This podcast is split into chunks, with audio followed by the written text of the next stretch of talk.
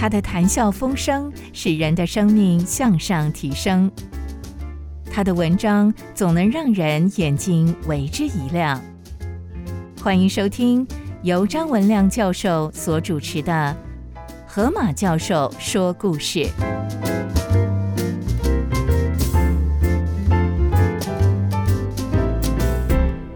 各位先生、各位女士，我是张文亮。我今天要分享的故事是介绍一位抓青蛙的高手，成为普世闻名的生理学之父赫尔的故事。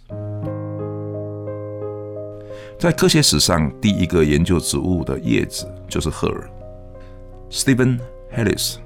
他在一七二九年，他首先量测棉花的叶面积跟它的根长。他是科学史上首先提出来，棉花的叶面积的大小跟它的根长是成正比的关系。因此，叶子长得越多，叶片长得越大，是我们看得见的。但是它的根是叶长，是我们看不见的。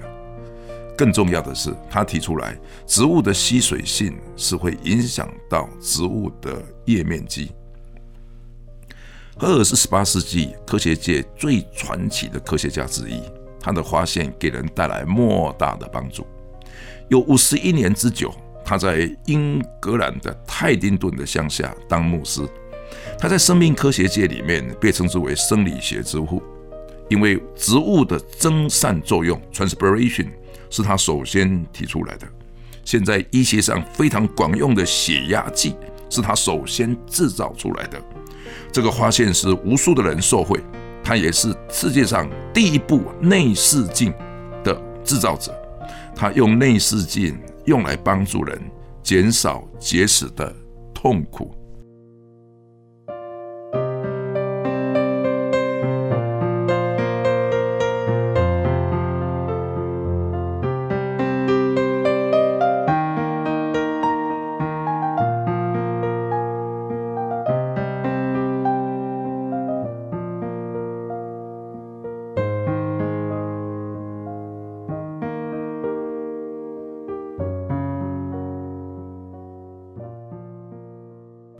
赫尔是个巧手的天才，他生于英国的伦敦西南方一个滨海的小镇，啊，叫做坎特伯雷。他来自于一个非常贫穷的家庭，在中学的时候，他就会用他的巧手去制造简单的仪器，帮助老师来做科学的量测。一六九六年，他进入剑桥大学念神学系。牛顿那一年刚好到伦敦担任铸币厂的厂长，不过牛顿还常常回来在剑桥大学与学生讨论，并且牛顿会带学生参加剑桥大学三一学院的礼拜堂的聚会。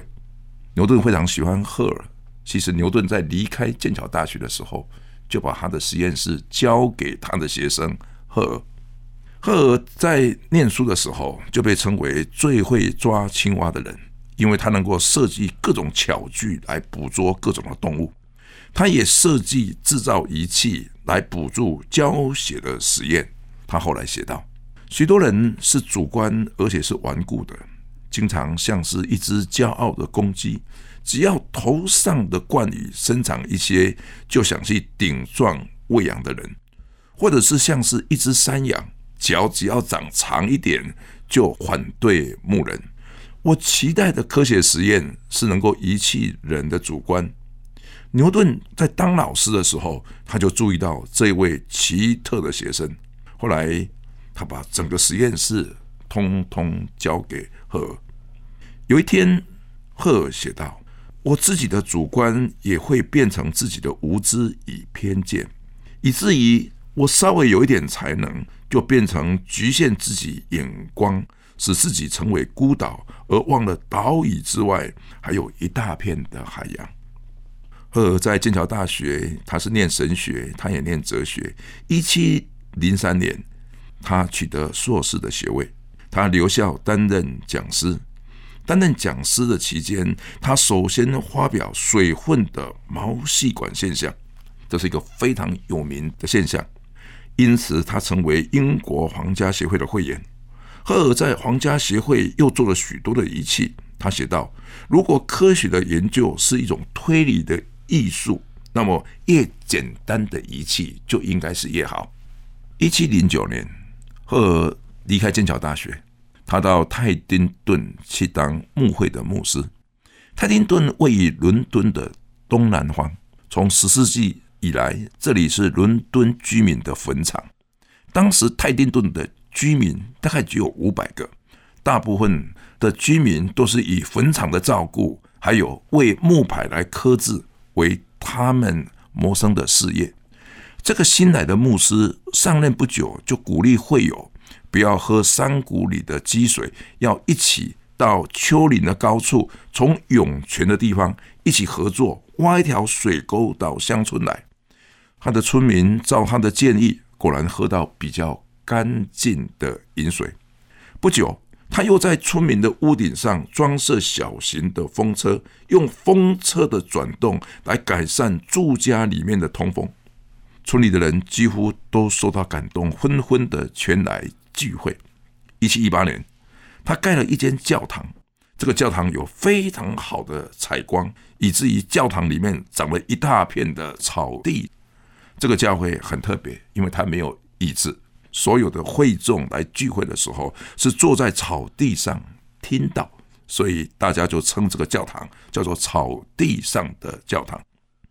在会众的眼中，这个牧师是一个谜，因为他自制一根弯曲的玻璃管，里面呢放了一些水银，他在一端接上动物的心脏的血管，就来量测动物的血压。这是我们现在常用血压计的由来。他还用不同尺寸的水银压力计接在植物的根部与叶子的叶柄上，他用此量测植物导管内的水分压力。赫尔首先提出来，水分在植物导管里面的移动是受到压力差的影响，这个是近代植物生理学的开始。赫尔在一七二零年，他跟马香小姐结婚的 m a r c h a n 小姐结婚。两年之后，妻子就病逝了。他们没有孩子。赫尔把自己的痛苦转换成为对周遭痛苦之人的关怀。他为附近的监狱建造了通风的铁门，以隔框式的铁门来取代过去密闭的铁门。这种通风的铁门可以使空气流通，并且铁门也依然保持坚固。后来，他又为这个附近的船只建造通风的船舱。并且可以保存水果的新鲜，以它的通气柜。当时泰丁顿的居民夜间经常要起来磕这个墓碑，蜡烛的光线不够，伤了眼力，而且蜡烛消耗的费用成了居民大笔的支出。赫尔研究之后，他在蜡油中加入一点酒石酸钠，结果钠可以提高火焰的亮度，酒石酸可以使得蜡烛的油烧得更久。他制造的蜡烛烧得又久又亮，后来有些村民到城市卖这种蜡烛，竟然收成更好。当时乡下醉酒的人很多，私酒盛行。赫尔穆斯到英国的议会去陈情，反对开放劣等的私酒。他提出乡下人是无知的，很容易沦成醉鬼。赫尔当时候是引用圣经的一句话来做他的声明。他所用的圣经节是这样的：虽然是前夜的主人，但是孩童的时候却与奴仆毫无分别，乃在师傅与管家的手下。因此，他要求政府要扮演管家的角色，要定定烈酒的禁令。同时，他也用实验的数据来说明烈酒里面的成分对人体的神经是有毒害的，说服当时的议员。赫尔穆斯在议会里面讲到很激动的时候，他还痛哭流涕。如今，英国的议会还保留着当时赫尔在陈情时候的光景，写着：“赫尔眼中滑满了泪水，却闪出了喜悦的光彩。”为什么？因为议会通过的他的陈情，定定的禁酒令。一七二七年，赫尔出版的《植物静力学》。提出，只要有空气、水蒸气的压力就可以让植物源源不断的将水分从土壤里面吸收上来，而且植物的根系也借这个机制从土壤中来吸收营养分。这是科学史上第一本植物生理学的课本。这本课本是牛顿出钱为他来出版的，并且还为这本书来写序。赫尔在书里面写道：“我研究的目的是想了解大自然的优美与和谐。我研究的意义是更坚定的相信，大自然是上帝的大能与智慧建造，是有着奇妙的组成。”各种的运动与无数的变化是规律的运转，大自然的形成是真的有上帝的目的。赫尔又写道：“我们的量测会有意义，是因为上帝的创造有意义。因此，我们量测生物体的大小、生物体的重量、生物的数目，还有生物不同部位的比例，会使我们更了解生物的每一个部分。”都有它的奇妙。这些简单的量测所带给我们的发现，对我们是很大的鼓舞。单纯的探索，反而是在见证起初上帝的创造，以上帝将生物各从其类的美意。当我数算星星，量测彼此间的距离，计算其间的比例以及规律性的轨道。就可以发现万有引力真的存在，这印证了圣经以赛亚书第四十章十二节所记的：“谁曾用手心量诸水，用手虎口量苍天，用升斗盛大地的尘土，用秤称山顶，用天平平冈林呢？”量测就可以知道太阳系以宇宙存在的万有引力。我如果量测每天喝的水，每天吃多少食物，跟我的排泄跟排尿量，我就可以用这个差值来知道我需要多少的水分，以我吃多少的食物就可以维持我生长的所需，还可以量测我代谢的速度。如果有合适的方法来量测生物体内不同组织进出的水量。就可以量测身体里面的每一个器官在代谢上的功能。赫赫又写道：植物体内也有水分的运动，期待营养到植物不同的植株，期待有更多的探索与量测，可以更明白植物，且会发现植物与动物其实有很多的相似性。一七二七年。他的研究也开启了后世对于植物与动物生理的研究。一七三零年，赫尔自己制造一根非常细小的金属的管子，能够深入病人的尿道。他在管口做一个稍微大一点的放大镜，他可以在管子一端一面观察，一面移除尿道里面的结石。这是人类最早的内视镜。以内视镜的手术。一七三三年，牛津大学颁给他荣誉的医学的博士。同年，赫尔又出版了《血液静力学》。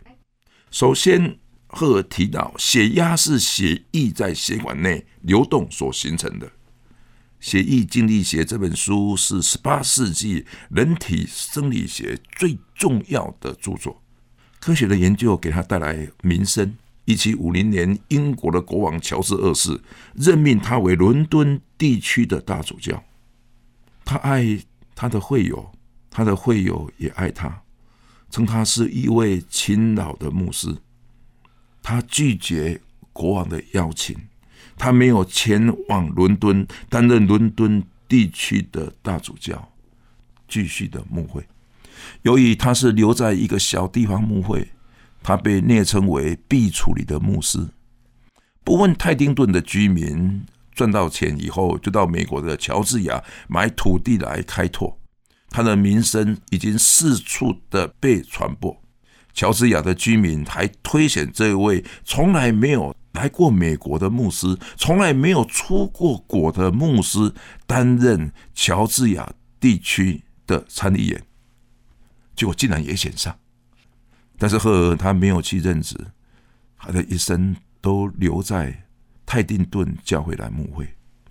赫尔在晚年的时候，他讲了一篇道，还留到现在，叫做《上帝道成肉身的智慧与良善》。他用他的老师牛顿的万有引力来解释创世纪的第一章。上帝起初如何是从空虚混沌里面可以创造生物的存在？赫尔讲到，宇宙里有吸引力就有排斥力。如果吸引力等于排斥力，那这个宇宙将是混沌，万物没办法聚集成型。生命的存在必须是吸引力大于排斥力才能够成型。何等的奇妙！万有引力只有吸引力，没有排斥力。这证明万有引力是上帝创造生命的奇妙法则。赫尔到安息的时候，才放下他在教会牧养的工作。英国皇家协会以议会开会决定，要把他葬在国家坟场西敏寺的教堂。赫赫早就想到了，他留下遗嘱，要把他葬在泰顿顿教会后面的小坟场。他的墓碑上。刻着一段话，几乎可以包含他一生。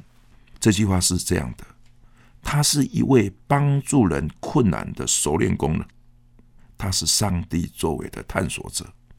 直到如今，世界上生理学最高的学术奖仍然以他的名字来命名，称之为史蒂芬·赫尔奖。主耶稣，我感谢你。什么样的感动，让这一位杰出的科学家一生留在一个坟场的小镇里面担任牧师？是什么样的呼召，可以让这位牧师没有到伦敦担任大主教而留在这里？是什么样的感动力，让他没有到美国？明明都已经选上成为乔治亚州的参议员，他也没有去，留在自己的家乡牧养一个小小的教会。是什么样的聪明才智，让他可以发现血压计，让他可以发现植物的增散作用，可以发现内视镜，并且把它做出来，使得内视镜成为医学上非常重要的工具，使得血压计成为今天我们做医学检查必须所经过的一个设备。而背后，只是一个喜欢抓青蛙的一个学生，抓青蛙的一个孩子，他把上帝的才干成为他在这些领域里面为主发光、为主作演的一个见证。我谢谢主。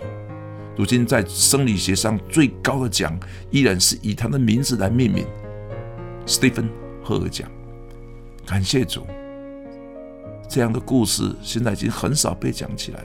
但是：“我是深深的喜爱这样的一个人，这样的一个基督徒，能够在默默的角落里面为主发光，并且他能够把上帝圣经的真理表达在对居民的陈情上，表达在他生活生命里面，成为美好的见证。谢谢主！我去过剑桥大学，我去过剑桥大学的实验室，我去过剑桥大学，看到英国很多古老科学的实验。”我何等的感谢！这么简简单单的仪器，简简单单的推理，就可以发现很重大的原理。发现原理的背后是上帝的恩典。我要为此多献上感恩，我要为此多献上感谢。你所做的何等的奇妙！你用人也常常越过人的眼界和定见。我要为此谢谢你。相信我们无论在任何的状态，都有上帝的手的引导。求主继续引导，求主继续看顾那在角落里面默默做事情的人。我将祷告祈求，是奉耶稣基督的名求，阿门。